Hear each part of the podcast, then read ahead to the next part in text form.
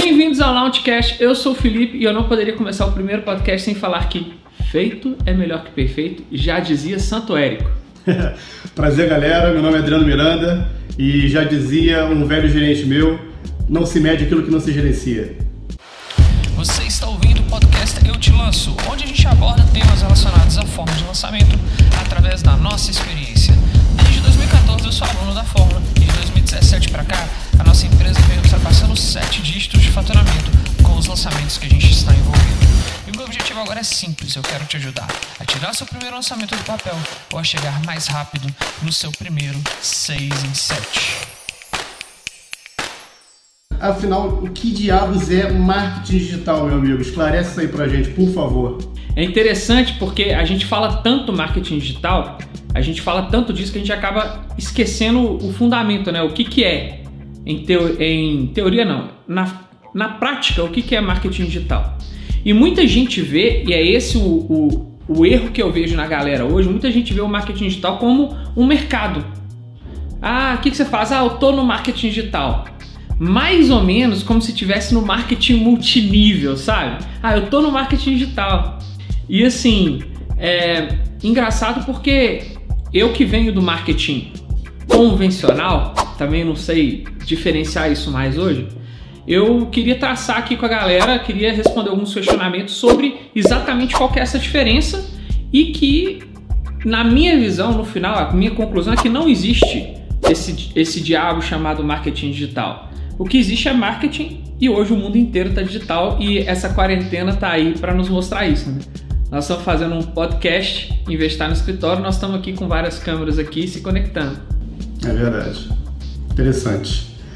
E, bom, diante disso tudo que você acabou de esclarecer para a gente sobre o que é o marketing digital, qual seria a definição de marketing é, na sua visão, Felipe? Legal.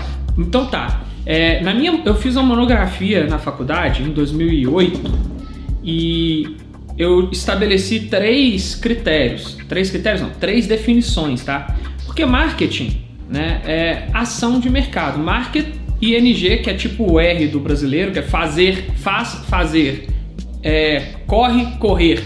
O ING no, no, no inglês, né? E ele tem esse, esse indicativo de ação. Então, market é mercado, marketing é ação de mercado. Então, qualquer ação que você faz com o seu mercado. Então, publicidade é marketing, é, relações públicas é marketing, é, ponto da loja é marketing, identidade visual é marketing, tudo isso é marketing. Né? Então é interessante a gente ver essa definição de marketing se, se tudo é marketing. Não é que marketing digital é um mercado. Tudo que se relaciona com o seu mercado através de um dispositivo digital é marketing digital, basicamente falando. Interessante, interessante. Nunca tinha ouvido falar é, dessa definição da forma que você explicou. Bastante bacana, legal. E, assim, existe uma dúvida é, muito corriqueira, não só no marketing, mas em outras é, profissões também, é saber o seguinte, cara, o marketing digital é para todo mundo? Hum, hum. tá. Ó, definitivamente não. Nada, nada é para todo mundo, né?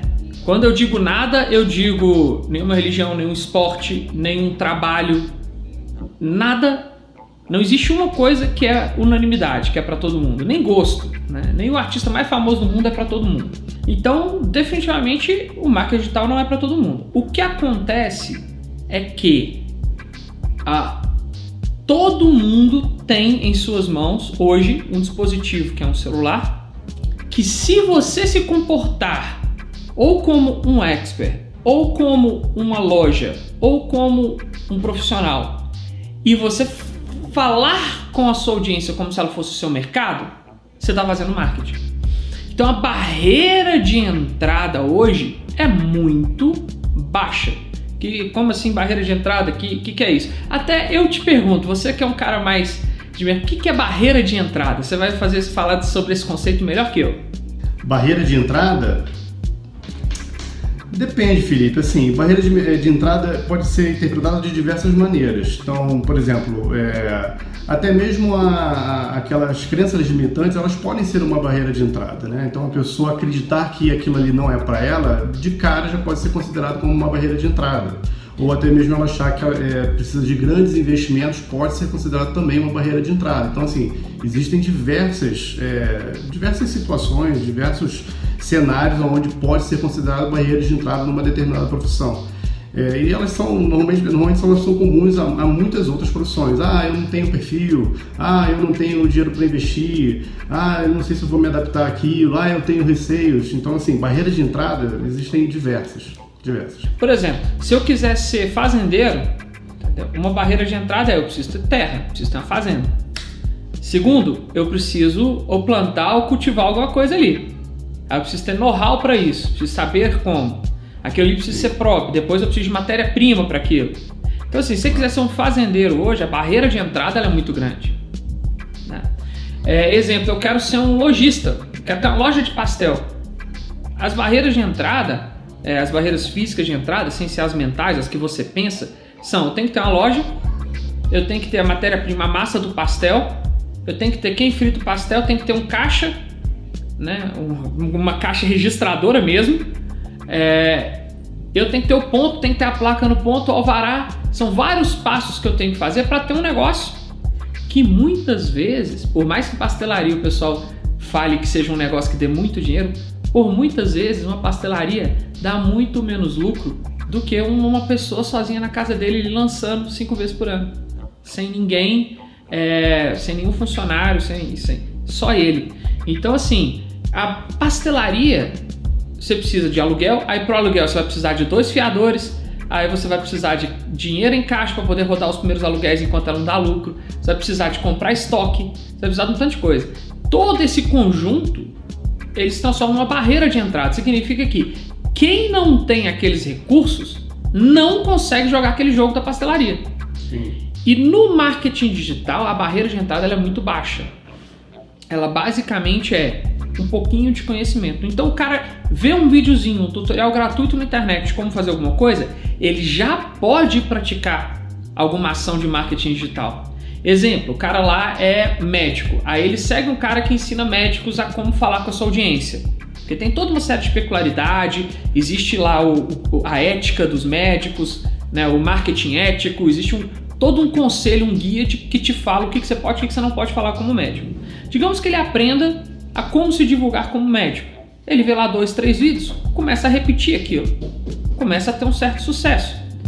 Mas a barreira de entrada sendo baixa, ou seja, é basicamente hoje conhecimento e num jogo mais extenso, conhecimento e um pouquinho de dinheiro, né? O marketing digital acaba tendo uma barreira de entrada muito baixa, então ele parece que é para todo mundo, mas eu até hoje não conheci nada que é para todo mundo. É, eu conheço gente que tem pavor, não quer, por mais que já tenha tentado, não tenha conseguido e saiu fora. Então é importante entender isso. É, o marketing digital, para ser para todo mundo, é, todo mundo deveria fazer. Em uma certa hora, se você tem alguma relação com o mercado, você deveria utilizar aquilo. Mas tem muita gente, igual eu, durante muito tempo, foi para mim como profissão, mas não foi para mim pessoalmente. Durante muito tempo, eu utilizava marketing digital para todo mundo, mas eu mesmo não produzia conteúdo, não utilizava todas as ferramentas que eu masterizei utilizando para outras pessoas. Então o timing também vem muito alinhado com isso aí. Legal, legal. É, e assim, hoje todo mundo tem um celular na mão, tem um computador, é, por mais simples que seja, tem uma conexão com a internet. Então, assim, o, o, o básico para ela, pelo menos, começar, ela já tem à disposição. Então isso acaba, pode, pode acabar trazendo aí uma falsa sensação de que realmente todo mundo pode fazer e, e não é necessariamente somente recursos tecnológicos que vão fazer a pessoa ter é, sucesso aí com marketing digital. Bacana. Mas aí, Adriana, a gente entra numa dinâmica também que é tudo que tem uma barreira de entrada menor acaba atraindo muito aventureiro. Sim. Não é? Vou te dar Sim. um exemplo. É, em mina de ouro, pouca gente fala. Eu não conheço uma empresa de, mina de uma mineradora de ouro que faliu. Não. A barreira de entrada é tão alta para o cara conseguir minerar uma, uma mina, achar, pesquisar, garimpar, processar, revender, conseguir as licenças ambientais, o cara gasta milhões e milhões e milhões. Isso acaba atraindo o quê? Pessoas mais comprometidas. Então, se um cara quer investir, né? O cara vai procurar um cara que já foi CEO de uma outra mineradora, o cara vai botar certas certas certas pessoas chaves que custam caro e certos recursos e tempo e conexões para poder fazer aquilo dar certo. Se minerar fosse uma coisa barata, minerar. É, aí eu já dou outro exemplo: minerar Bitcoin é uma coisa que, entre aspas, era acessível para todo mundo. Eu conheço um tanto de gente que tomou prejuízo.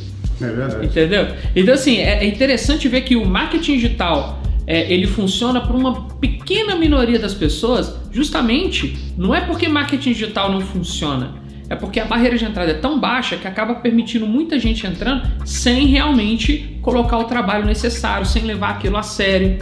Né? Então acho que a diferença grande está nisso. Eu acho que se você for olhar a porcentagem de pessoas que levam marketing digital a sério como profissão que dão certo, esse percentual é muito alto. A questão é que você tem muita gente ali que diz que está. São as pessoas que falam, tô no marketing digital, mas não está levando a sério. Não comprou, não, não, não, não pagou o preço de estudar nada. Até agora, nada a sério. Fica só com diquinha. Entendeu? E diquinha, hashtag, meu amigo em nenhuma, nenhuma profissão do mundo. Imagina, você chega no médico, aí fala, ah, você estudou para formar? Não, não, não, mas eu sigo um cara que aprendi umas diquinhas. Entrei num blog. Peguei umas dicas ali, né? você não vai confiar no médico assim. Então, a mesma coisa, é uma carreira, uma carreira séria. Dá para todo mundo entrar, mas definitivamente não é para todo mundo.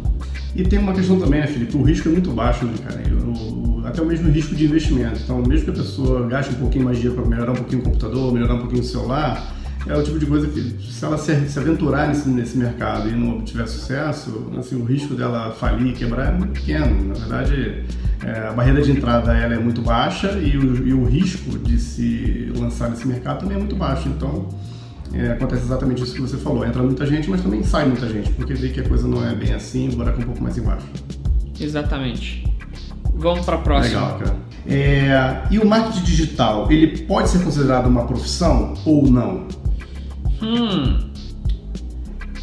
Ó, aí entra, aí entra uma questão muito mais abrangente, vamos dizer, até é, digo, até um pouco filosófica, entra uma questão de tipo assim, o que é profissão, o que, que não é profissão e tal. Eu considero marketing digital uma habilidade. Eu não considero ela, eu considero um meio e não um fim. Então eu não considero ela uma profissão. Eu considero uma habilidade aí eu considero que existem várias profissões na qual você pode usar o marketing digital. Você quer um exemplo que não tem nada a ver com o que eu faço?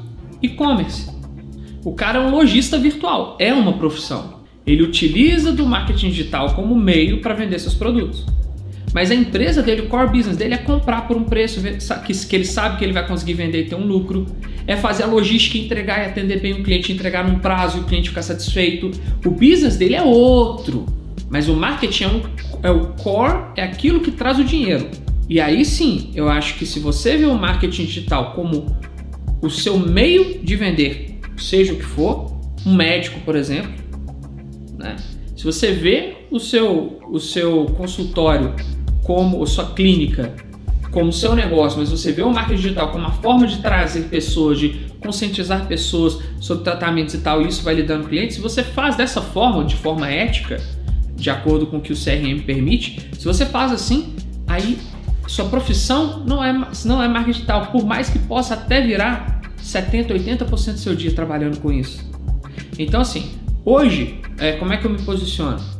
É, a nossa empresa é uma empresa de capital de risco, ela investe em criar ativos, só que o meio ao qual eu alavanco esses ativos, que são ativos de conhecimento, são infoprodutos, é através do marketing digital. Mas eu podia muito bem utilizar esses infoprodutos e, e fazer ligação, ligação para as pessoas oferecendo curso. É uma outra estratégia de marketing. Mas pelo momento que a gente vive, né, que eu acho que essa página já virou, eu acho que tudo é digital, a atenção das pessoas está no digital. Tem um, um, anúncio do Érico, que é de 2017 ou 2016, se não me engano, que ele realmente tirou uma foto no aeroporto e estava todo mundo olhando num device, ou no notebook, ou no iPad, ou no celular. E tinha a televisão rolando e um anúncio, é, um, um anúncio, uma porta plotada, né?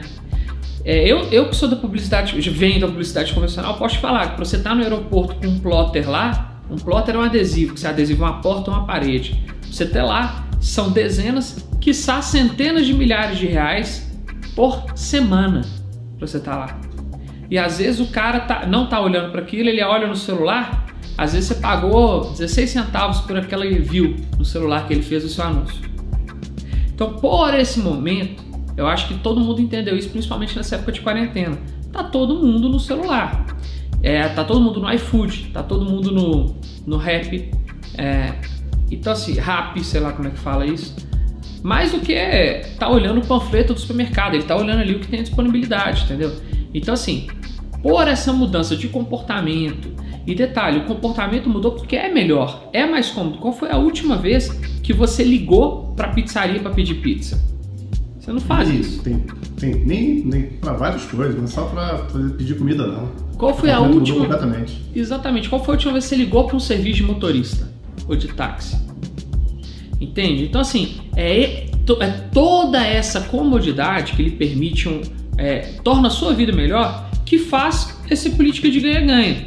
E aí você tem as grandes redes sociais, Instagram, Facebook, é, YouTube, Google, aí você entra também LinkedIn, TikTok, todas as coisas. Você tem essas grandes redes sociais que cativam a atenção das pessoas e monetizam para pessoas que nem nós a visualização, o anúncio para aparecer para essas pessoas. Mas de fato, onde está a atenção dessa galera? Tá lá. O cara pode estar vendo um outdoor ali. O cara tá vendo o celular. Quantas vezes isso não aconteceu comigo? Eu tô no carro, vem um cara querendo me dar um panfleto e eu tô olhando o celular. Eu falo, não, cara. Entendeu? Nem e eu, pega, bota no bolso só por educação, mas. Não, nem de abre a janela, cara. efeti- Eu- efetividade não, vai, não vai ter nenhum. Não, eu não posso. Eu, eu, assim, por questões de segurança e tal, eu ando só a janela fechada, eu não abro nada. É, o cara tenta, eu falo, não, não, obrigado, mas eu tô olhando o celular. Então, assim, o cara tá tentando, o, o- o dono lá da concessionária de carro, da pizzaria que fez o panfleto e pagou o cara pra estar ali, ele tá tentando, de uma forma, na minha visão, burra, chegar até mim. Sendo que eu, eu- eu- a minha atenção tá aqui. E se eu for, o mais legal é isso ainda, a inteligência que esses canais, o Google, o Facebook, o LinkedIn, o Bing, o, o YouTube, o, Gu- o Google, o que eles fazem, eles conseguem trabalhar de público para, a priori, cla- claro que há exceções, a priori, existe, os anúncios que aparecem para mim deveriam, por comportamento, me influenciar, deveriam ser bons para mim. Então, assim, eu não vou receber anúncio de panfletagem de manicure. Entendeu? Dificilmente. Então, assim, mas no sinal sim, porque você tá lá no carro. Entendeu? Então, assim, você pode observar que os anúncios que aparecem para você, eles têm certa relevância. Você pode até falar, ah, isso aqui não é muito. Não, mas se você pensar, ah, não. Por exemplo, faço um safari na África, ah, não é meu tipo de viagem. Mas se você for pensar, pela minha idade, pelo meu sexo, pelo meu comportamento de compras, tem muita gente com o meu comportamento que gostaria de um safari na África. Não é meu estilo. Entendeu? Então, assim, mas não é uma coisa que assim, que eu falo que não tem nada a ver. Então o cara não tá, entre aspas, gastando dinheiro à toa. Igual vejo muita gente panfletando, fazendo outdoor. Gente, você faz outdoor, você coloca ali, as pessoas que passam ali, você nem sabe o perfil delas, nem sabe quantas. É, na internet você tem tudo muito bem definido no marketing Segmentado, digital. Bem segmentado, e né? monitorado, né? Você, sabe, você tem o- o- É. as métricas todas. É, verdade, verdade. Bacana. E, e o início do marketing digital, Felipe? O que você consegue falar pra gente aí? O início do marketing digital, né? Né? É, assim, eu lembro de quando começou a ter tipo inbound marketing conteúdo mesmo. Eu sempre fui um, um consumidor de internet, um early adopter, desde a BBS, Mirk, The Palace, bate-papo do. do- é, eu lembro que a minha bate-papo an- antes de ter dual tinha do ZAS. É, então eu lembro que a minha, na minha época só tinha dois provedores de internet no Brasil, um era em Minas, outro era em São Paulo, e eu tava lá com eles, aqui no, no de Belo velhos, Horizonte. né, cara? Nossa, e como passa rápido, né? Passa muito rápido, cara. Então eu lembro que assim, meu modem era 14400 que dava 1,4 KB. Um- não, 1,4 KB. 1,4 KB. Então se hoje você tá achando sua internet aí de 300 MB, 200 MB, imagina é, duas mil vezes menos isso. Sim. Então era a conexão que E a eu, gente que vim, tinha. eu que vim da área de tecnologia, cara, a gente para fazer, montar um link um pouquinho maior, você fazia um pool de modems, cara. Você colocava diversas placas de, de, de fax modem no mesmo equipamento, chegando várias linhas telefônicas nesses fax modem e fazia um único link. Isso era o famoso, isso era o famoso 20 ISDN, rapaz. Que é duas linhas dando a mesma conexão, ou três linhas, ou quatro. ISDN. Era o, Exatamente. era a fibra de hoje, né? Era o... Exato. Então, eu sempre, cara, eu lembro que tudo, quando eu podia, E a internet você discava, então você pagava para estar tá conectado à internet, você pagava para Telemar, para Telemiga aqui na época, que hoje é a Oi. Então eu lembro que dava meia-noite eu conectava, que era um pulso só, e dava fim de semana, meio-dia eu também conectava, que era um pulso só. Exatamente. E senão você pagava um pulso, era 6 centavos a cada minuto, não era isso? Era tipo assim. Era, era, os números exatos eu não lembro, mas era bem É. próximo disso. Era alguma coisa nesse, nesse sentido. E. Não, era 60 centavos a cada 4 minutos. Agora eu lembrei, era 60 centavos Lembrou? a cada 4 minutos. Eu não lembro. Era isso aí. Depois vocês podem verificar aí. Então, assim, eu sempre tive de olho ali na internet. E eu vim, por um acaso, estudar publicidade. E naquela época, por que, que eu fui estudar marketing? Eu, eu fiz marketing e cinema. Por que, que eu fui estudar isso? Porque já muito antes disso, eu comecei a brincar de criar site na internet. Meu primeiro site eu publiquei em 1998. Chamava Top Hacker, porque na época a moda era ser hacker. né? E, cara, era um site extremamente bobo, que tinha uns scripts que você entrava e ele mostrava pra você os seus C2 pontos. Aí eu falava, invadir seu computador, haha. Eram umas coisas assim. Abria bandeja, abria bandeja de CD-ROM das pessoas. Eram umas bobagens assim. E aí o que, que acontece? Naquela época já existia, talvez não em 98, quando foi a primeira versão do site, mas ali em 99, 2000, já existia o mercado de afiliados do Mercado Livre. Olha que louco. Então a Pô, galera cara, hoje achando cara, que. Eu lembro disso, cara. Eu era lembro, afiliado no lembro. Mercado Livre, eu fui. Eu lembro disso. Eu trabalhei um ano inteiro e ganhei R$17,22. Eu lembro disso, foi o primeiro dinheiro online que eu ganhei, foi tipo 2000. R$17,22. Um ano trabalhando, eu colocava bot no chat do Mirk. Olha só pra vocês verem, galera, atalho, jeitinho, nunca leva audiência. Eu colocava bot no chat do Mirk, mandando ir pra minha página, né? Pra tentar pôr acesso aí que os caras. E eu lembro que assim, colocando os banners lá do, do, do Mercado Livre, flodando, colocando, tentando dar jeitinho em vez de realmente produzir algo de valor, tentando dar jeitinho de levar tráfego pra lá, etc e tal. É, foi o que eu ganhei, R$17,22 de um ano e pouco de trabalho. E aí eu decidi estudar marketing, porque eu gostava dessa coisa de fazer, de fazer é, sites e de trabalhar com Photoshop. E beleza, é, quando eu já estava no primeiro período da faculdade, eu já abri uma agência. Né? Eu tinha tido uma agência antes, que era aquela agência home office. Né? Agência em home office, working from home. É, e ela chamava True Comunicação. E aí eu fui trabalhar num grupo de boate. Eu fazia um serviço de panfletos para ele, eu tocava como DJ e eu fiz umas divulgações, deu certo por, por Orkut na época. E eu fui trabalhar no marketing deles. Foi muito louco, porque eu vivi minha primeira experiência corporativa. Rapidão, rapidamente eu subi de cargo e tal lá, foi muito louco. E aí eu tinha abandonado essa, essa empresa, deixei ela meio que stand-by. E aí depois eu voltei para ela já, quando eu já estava já na faculdade. Eu, sim, eu fui trabalhar antes na faculdade para os outros. Depois eu conto a minha história, mas detalhe, nessa época o que, que eu fazia? Eu fui estudar marketing e eu acabei aprendendo, porque é aquilo que a faculdade em si, eu acabei colando em alguns professores, entendeu? Eu ficava enchendo o saco deles, ia nas agências dele, começava a aprender, Ac- acabei aprendendo a fazer muito marketing offline. Só que eu ainda era consumidor do marketing online. Então eu via, existia um, isso aqui é interessante pra gente saber, existia um podcast chamado 2,4%, que era de toda a verba de marketing do Brasil, apenas 2,4% era destinado para a internet. Esse podcast era do Brainstorm 9 com Cris Dias, essa galera ainda está fazendo conteúdo até hoje. E eu vi, antes de existir a fórmula de lançamento, eu vi, eu vi um dos primeiros lançamentos a fazer 6 em 7. E se vocês colocarem na internet, eu vou pedir para pôr um print aqui. E um dia até a gente pode fazer um podcast falando desse lançamento. Foi o lançamento do livro chamado A Batalha do Apocalipse, feito, se não me engano, em 2007 pelo podcast Jovem Nerd. Foi a primeira coisa que eu vi lançada exclusivamente online para uma única audiência e que fez 150 mil em um dia. Em um dia não, em sete dias de venda, na primeira semana. E foi um sucesso, esgotou na primeira semana o livro, foi um sucesso de vendas. Eu vi isso acontecendo lá e eu via esse movimento das pessoas vendendo coisas online. Eu vi o, o, o próprio Nerdcast, que era um podcast Jovem Nerd, explodindo. Eu vi eles co- começando a monetizar isso. Só que eu tava fazendo Globo, jornal, eu tava indo para outro caminho. Então eu vi isso acontecer ali. Até que chegou, né, o Santo Érico. Né? Antes do Santo Érico, é, chegou um cara, não vou, não vou citar não, um cara que até hoje está no mercado, eu admiro ele, ele soube se, ele, ele mudou o foco de atuação dele. Mas chegou um cara lançando um tal de iJumper, que era mais ou menos a forma de lançamento. É, e eu cheguei a fazer esse curso e também critiquei esse cara na época, xinguei. Então, galera que tá no Instagram aí, eu tô gravando podcast ao vivo aqui. Então, o que que eu fiz? O que que eu posso dizer? Eu tava lá, eu vi, eu vi todas essas ruas sendo pavimentadas.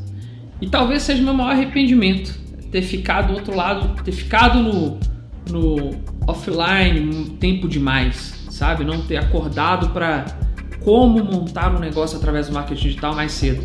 Então as origens, cara, foi isso, foi a internet brasileira. As origens foram, as, até hoje é assim, as empresas muito desacreditadas, então elas investem pouco. Até hoje eu acho que as empresas investem muito pouco comparado com o que elas investem em ações é, em Big Brother, por exemplo. Acho que elas investem muito pouco no online. Eu acho que é uma oportunidade muito grande. É, a barreira de entrada eu, a, eu e as Casas Bahia aparecendo para a mesma pessoa, as Casas Bahia investindo 100 milhões, eu investindo, sei lá, 5 mil, 2 mil, 15 mil, 50 mil. Ah, nem isso, eu investindo 200 reais. Eu posso aparecer para a mesma pessoa que a Casa Bahia aparece. Claro que a minha frequência vai aparecer menos do que a Casa Bahia. Mas assim, na Globo não. Tinha ali o programa mínimo que você tinha que fazer, já era uma nota. E você ainda tinha que produzir um VT. Cara, é diferente. Então acho que assim, eu vi isso acontecer e passou assim, ó. E cresceu de uma maneira é, extraordinária. Né? Até assustadora. É, é verdade, cara. Assim, é, o tempo passa muito rápido, cara, e, nessa, e nessa era digital, na era da informação que a gente vive hoje, cara, parece que o tempo passa muito mais rápido. Né? Engraçado isso, pelo menos é o sentimento que eu tenho. E pegando o gancho do que você falou é, nessa, nesse último tópico que você estava falando do início do marketing digital, você falou de marketing digital e marketing offline. O que, que você pode falar para gente sobre isso? É, assim, eu já pincelei um pouquinho o que, que as diferenças, mas as principais diferenças são o seguinte: primeiro, quando você está falando, é, vamos, vamos dizer o seguinte. A, a, gente até brincou de barreira de entrada. O próprio marketing offline ele tem mais barreira de entrada do que o marketing online. Verdade. Concordo. Porque é o seguinte, vamos falar da pastelaria da tia Cleide, tá? Você sabe quanto custa aquela plaquinha de que, que eles chamam de night and day? Aquela plaquinha que fica em cima da loja dela que de noite liga, sabe quanto custa? Não tem ideia. Uns 1.500 reais para fazer. Tá? É caro. É caro. É um único item, detalhe, um único item, né? Tem um diversos equipamentos, né? Aquele, aquela placa que a gente tem lá no escritório, aquela placa lá foi acho que 8 mil reais para fazer. Cara. Tá? Então assim. É... Aí tudo bem, então beleza. A, que, a questão é o seguinte: se você hoje você tem uma passagem na sua casa, Imagina que só para você existir você tinha que pagar R$ 1.500 naquilo. Gente, com R$ 1.500 eu conheço gente, eu conheço gente que com R$ 1.500 em, um, em uma lojinha no iFood e com R$ 1.500 por semana tá fazendo tipo 20 mil por semana com uma pizzaria, que tá na mesma que uma pastelaria se a gente for falar das barreiras de entrada. Por quê? Porque você pode colocar, e se ele quiser semana que vem dobrar esse orçamento, ele dobra. Entendeu? Eu conheço gente, vou dar exemplo, eu conheço gente que com é, 500 reais faturou 53 mil. Aluna do Start, mentorada. Então, assim, para você fazer um panfleto, você tem que ter a arte do panfleto, você tem que ter o panfleto, imprimir na gráfica e aí vai distribuir o panfleto. Só esse custo já é uma barreira de entrada. Porque com 10 reais, com 7 reais, você já consegue fazer uma campanhazinha ali. Estou falando que essa campanha de 7 reais vai te dar resultado? Não. Mas é um acúmulo de coisas. Tem, tem é, vídeo meu que tá com 7 reais para. Eu começo ele sempre com tipo assim, 10, 15 reais por 2, 3 dias. E depois eu vou vendo o comportamento dele e vou subindo. Mas já é uma campanha, já chega gente me conhecendo através disso. Então, que, que eu quero resumir? É, primeiro que dois fatores controle e escala. Eu devo ter o recorde. Eu não vou falar que eu tenho recorde, mas eu vou falar que eu, eu, eu tenho um número alto de panfletos entregues em uma campanha, um mesmo panfleto entregue. É, e eu lembro que eu tinha, olha só, eu tinha duas pessoas no meu escritório que ficavam 80% do tempo só, só cuidando da operação de panfletagem. Gente, é surreal se você for pensar isso. A minha Não, secretária, ela, ela gastava duas horas por dia nisso e a sexta-feira inteira. E eu tinha uma pessoa que, de operações que ficava 24 horas por dia, 24 horas mesmo, por conta de ter certeza que as panfletagens estavam acontecendo. A gente panfletou, foi de um condomínio, a gente vendeu o condomínio inteiro, foi em 2009 isso. A gente panfletou em oito meses 2 milhões de panfletos. Porra. 2 milhões de é panfletos. Muito, é muito panfleto, meu amigo. É muito panfleto. E custou muito dinheiro. Custou Mas... muito dinheiro. Eu te falo que hoje, para eu ter esse resultado de esgotar um condomínio, tirando época de corona, essas coisas que você nem pode visitar um lote, né? Mas vamos falar assim, se eu, se, se eu tivesse fazendo essa campanha hoje, eu acho que eu gastava menos de 10% do que foi gasto e eu acho que seria em muito menos de 8 meses. Porque você tem escala. Porque quando a gente tinha oito equipes de panfletagem, cada equipe era um gerente com quatro meninas. E a gente panfletava quinta, sexta e sábado. Quinta, não, Segunda, quinta, sexta e sábado. Segunda, quinta, sexta e sábado. Era o dia de panfletagem. Aí a gente punha os sinais que ia panfletar. Aí a gente tinha um motoboy que a gente pagava para ele. A gente passava a rota, ele passava nas rotas no 2007. Não tinha, é, 2009. Não tinha tanto coisa de celular assim pra você ficar mandando WhatsApp. Você acha que nessa época nem Viber tinha na época. Ele dava cheque, ele, ele dava xizinho, se tava panfletando aquele panfleto, tem tal sinal. Entendeu? Então era uma operação gigantesca, custou muito caro, tá? Custou centenas de milhares de reais essa operação. E hoje, com muito menos disso, com tipo 10%, 20% dessa verba, você teria o mesmo resultado online. Então eu que venho desse negócio, eu posso dizer que no online está mais barato e você tem mais escala. E você pode começar menor, você pode começar pequenininho e ir crescendo. Outra grande vantagem é teste. Porque imagina, eu faço um panfleto, Aí, distribu... aí a gente imprimia de 300 em 300 mil panfletos, mais ou menos. Aí a gente faz o orçamento lá, imprime 200 mil panfletos. Aí eu jogo, aí sei que esse panfleto não tá legal, as pessoas não estão gostando, não tá. E aí? Eu já gastei aquele dinheiro. Faço um anúncio no jornal. Eu faço todo o anúncio, mando, tem lá, mando lá, paguei, sei lá, 5 mil reais no anúncio de um quarto de página. 5 mil reais. Anúncio foi publicado, beleza. As pessoas que viram o jornal aquele dia não gostaram, não vendeu nada. Problema. No online, se você tem, e isso presta bem atenção porque essa é função sua que é lançador de cuidar do seu dinheiro. Se você tem, vamos dizer, dois mil reais para fazer uma campanha, você, quando você bola a campanha, você não gastou dois mil reais. Você bola ela e você vai fazer ela por, por 10 dias, você também não divide 200 reais por dia, você vai começar com 50 reais. Aí você vai olhar, cuidar, no outro dia você escala. Tá, tá do jeito que você quer, você vai escalando. Então, se você achar que tá ruim, o anúncio não tá convertendo em algum problema, você vai perder o quê? 50 reais de 2 mil. Sendo que no offline, para você fazer uma coisa de 2 mil, você gasta 2 mil, paga inclusive antecipado. Deu certo, deu, não deu, tchau. Essa é, uma, é, essa é a segunda grande diferença. A terceira grande diferença é as métricas.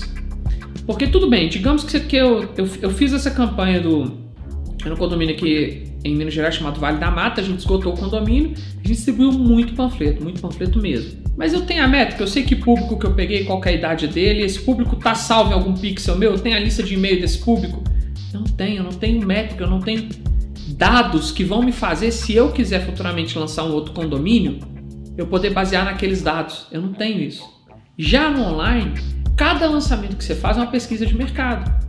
Cada venda que você faz, estou falando nem só em lançamento, se você tiver uma loja, ou se você tiver um consultório, fizer marketing digital, cada campanha que você faz vai te dar dados de interação, de resposta, de resultado mensuráveis que você, um, melhora seu negócio, dois, melhora sua campanha, três, te dá perspectiva de montar outros negócios. O negócio que a gente tem hoje lá na empresa, ele só foi possível porque eu tinha tanto controle de dados e foi, e foi me fazendo pensar coisas até eu pensar nesse negócio num negócio baseado em lançamentos. Então, para mim, essas são as principais diferenças entre o offline e o online. Legal. E a próxima pergunta pode ter é, uma resposta já pronta, baseada nisso que você acabou de falar. É por que você faz marketing digital? Hum, legal. Ó, eu vou te dar um exemplo, tá? Eu vou te dar um exemplo. As pessoas falam isso por quê? Porque, entre aspas, eu tive um relativo é, sucesso no mercado imobiliário e tudo mais. E as pessoas acham que o mercado imobiliário, né, porque se lida com um montante de valores alto, acham que todo mundo ganha muito dinheiro e que é assim. Bom, primeiro, é um dos mercados mais voláteis em crise, tá? Então já falo isso. Segundo, o estilo de vida não é o estilo de vida que eu gosto, tá? O estilo de vida que você tem um negócio base cujo meio de vendas é o, o, o mercado digital, e a entrega digital, esse é o melhor de tudo do infoproduto, ele me permite ter um estilo de vida que eu gosto mais. Um estilo de vida onde me permite estudar, produzir conteúdo, estar tá em contato com gente que está fazendo a mesma coisa em masterminds, em call. Eu gosto disso, tem mais a ver comigo. Eu sou um nerd, igual eu falei, cresci na internet, então para mim é óbvio, para mim eu me sinto em casa, faz mais sentido para mim nesse estilo de vida. É, só um detalhe, eu ainda considero é, eu sou ruim de bolsa, ainda considero como investimento em imóveis um excelente investimento se você souber o que está fazendo. Mas voltando para a prática do ofício, eu ainda tenho negócios imobiliários, mas deixa eu te contar. Hoje, o ciclo para você começar um negócio imobiliário, desde que você compre ou você faça um contrato de permuta de um terreno, até você concluir ele, dá mais ou menos 4 a 5 anos. E deixa eu te explicar, um negócio de 8 dígitos, um negócio de imóvel que vende 10 milhões, ele não dá de lucro total, tá? 2,5 milhões de lucro total para todas as partes envolvidas. Não dá. E você não faz um negócio imobiliário hoje, a não ser que você você não faz sozinho. Você faz igual eu tenho uma pequena parte nos negócios que a gente faz. Então, estou dando exemplo desse negócio imobiliário é, de 10 milhões, é um, é um caso real, tá? está acontecendo agora, a gente começou ele em 2015. Agora nós estamos vendendo e monetizando ele. Claro que para isso eu fiz campanha online, deu muito certo, mas o que eu estou querendo dizer é que o ciclo é muito longo, o risco é muito alto. Eu empaquei um dinheiro lá atrás, né? você empaca dinheiro em, em, em projeto arquitetônico, os investidores empacaram é, é, o terreno, deixaram de ganhar alguma coisa do terreno. Então você trava muito dinheiro, o ciclo é muito alto. Por quê? Burocracia, risco Brasil. No negócio digital, você que cuida mais da burocracia da empresa, você vê, cara, é assim, é ridículo negócios que não é o nosso caso, tá? Mas tem pessoas que fazem oito dígitos por mês. Não é nosso caso ainda. Quem sabe a gente chegue lá. Mas tem pessoas que fazem oito dígitos por mês. E a parte burocrática de licença de... é inexistente. É basicamente um setor contábilzinho que você faz uma vez por mês. Uma planilha de conciliação bancária. É ridículo a burocracia na nossa área. Espero que fique assim. Espero que não venham órgãos, órgãos querendo regulamentar isso aí, que é a tendência natural do governo. Mas essa facilidade me tira muito estresse. E você sabe, cara, que vida de, de quem quer empreender no Brasil tem muito estresse. E Boa. quanto mais offline você tá, mais estresse você tem. Por quê? Porque o online ele tende a ter as soluções mais online, com um jeito mais de. Né, você vê, a gente teve problema com o nosso, so, com o nosso software de gestão, um e-mail resolveu. Então, assim, você tende a ter um comportamento diferente até mesmo dos seus é, softwares. Imagina se a gente tivesse uma empresa grande offline e tivesse um problema no software de gestão dela. Resolveria fácil igual a gente resolve os nossos? De jeito nenhum. Então, assim, o próprio Inotas, tudo, a Hotmart, tudo que a gente usa, eles tendem a ter. Tendem a ser perfeitos? Não.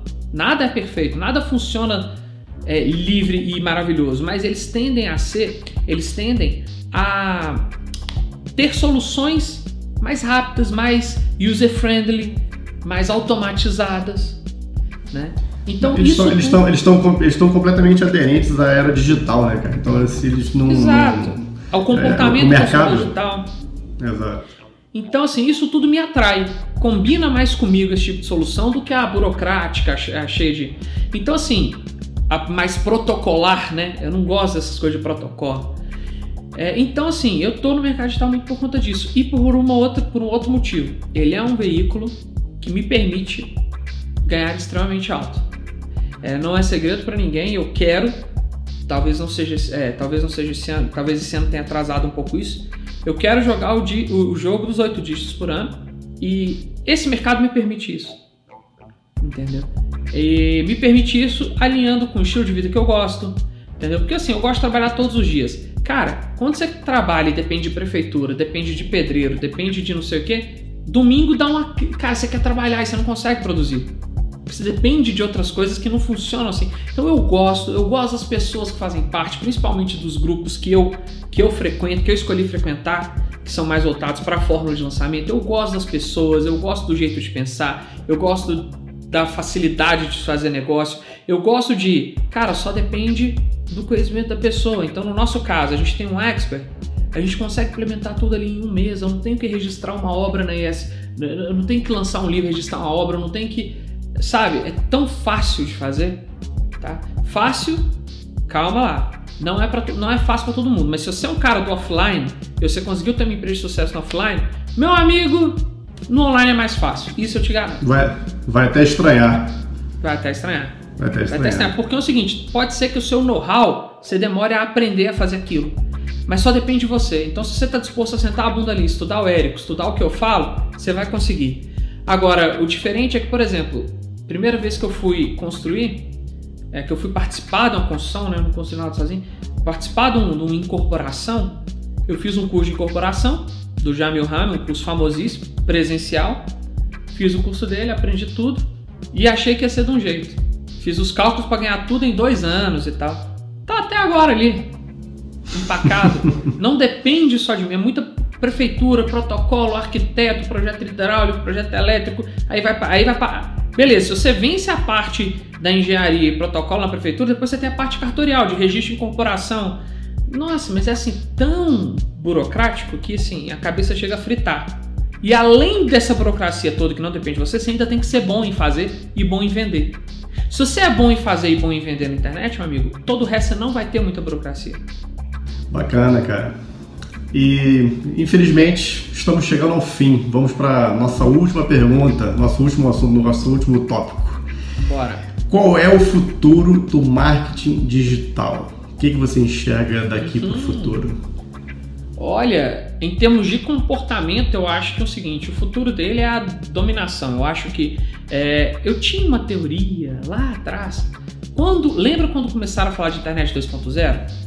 Eu falava, a internet 2.0, 3.0 vai ser aquela internet seguinte, tudo vai ser pela internet. A televisão vai ser pela internet. A, a, porque naquela época a maioria das pessoas ainda via televisão via antena ou via cabo. Eu falava, o telefone vai ser via internet. É, tudo vai ser via internet. A internet vai ser o meio onde todas as telecomunicações e tudo vai estar. E isso está acontecendo. Exemplo, por mais que eu esteja gravando com a minha câmera e você esteja gravando com sua câmera aí, nós estamos utilizando para se comunicar o Zoom que é uma ligação feita pela internet. A televisão que eu vejo hoje é Netflix, é YouTube, é pela internet.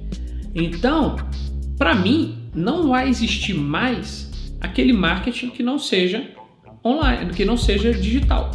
Não vai existir mais. Ah, como assim, Felipe? Cara, eu acho que daqui a pouquinho o outdoor ele vai ter uma televisão, ele vai interagir, você vai estar tá passando, o cara vai querer fazer um remarketing para você, vai aparecer um anúncio. Felipe, não esqueça de comprar o curso tal. Sei lá, Entendeu? Eu estou falando uma coisa que parece absurdo, mas que eu estou querendo, eu estou exagerando para te dizer para onde eu acho que as coisas vão. Eu acho que no futuro a gente não vai ter outdoor mesmo, vai ser tudo muito mais limpo, mas você vai ter, por exemplo, locations que você vai, entendeu? Você vai estar na televisão no, no, no aeroporto, você vai sentar lá nessa cadeirinha do, do aeroporto, o cara vai sincronizar com o seu celular, toda aquela programação ali já vai ser a que você vê. É voltado para você. Voltado, é para é, você. Vai ser a cópia do seu celular. No carro, a mesma coisa. Você vai chegar no carro, vai ter um tablet lá que ele já vai linkar com o seu último. Já vai continuar passando o podcast que você estava vendo ou o programa que você estava vendo no Netflix. E ainda vai aparecer anúncio customizado para você se você não quiser pagar o premium. Entendeu? Acho que vai ser assim, igual já é muito Spotify. Já, eu acho que assim, o futuro é 300 milhões de por cento o marketing digital. Agora, o marketing digital tem o pago e o não pago, tem o famoso orgânico. O famoso orgânico é aquele que eu pego aqui, que eu estou fazendo aqui, né? no meu Instagram, que você pega e faz uma publicação. Esse aí, na minha opinião, ele tende a ser o seguinte: quanto mais as plataformas dão boost, o que, que é o boost? Elas projetam o seu conteúdo gratuito organicamente, mais depois ela vai cortar. É, exemplo, há uns 4 anos atrás, você lembra o que era o Facebook no orgânico? Era maravilhoso. Eles fazem isso para poder ter a audiência, depois eles vão cortando e aí só distribui o conteúdo quando você paga. Então, assim, quanto eu acho que o jogo que você tem que jogar é sempre saber comprar. E se der no orgânico, ótimo, mas jogue sempre o jogo do pago, tá? Porque as empresas são empresas, têm funcionário pra caramba e elas precisam pagar as contas. E elas precisam dar lucro para os investidores. Então, assim, entendendo isso, entenda que quando uma empresa está dando boost na entrega orgânica, como assim boost na entrega orgânica? TikTok. Hoje o pessoal fala que TikTok é a moda porque está entregando. E, cara, pode escrever. Daqui a pouquinho ele vai diminuir a entrega do orgânico e vai aumentar a entrega do pago. É, foi em todas as redes, foi no Facebook, está sendo no Instagram agora, está sendo um pouco no YouTube agora também.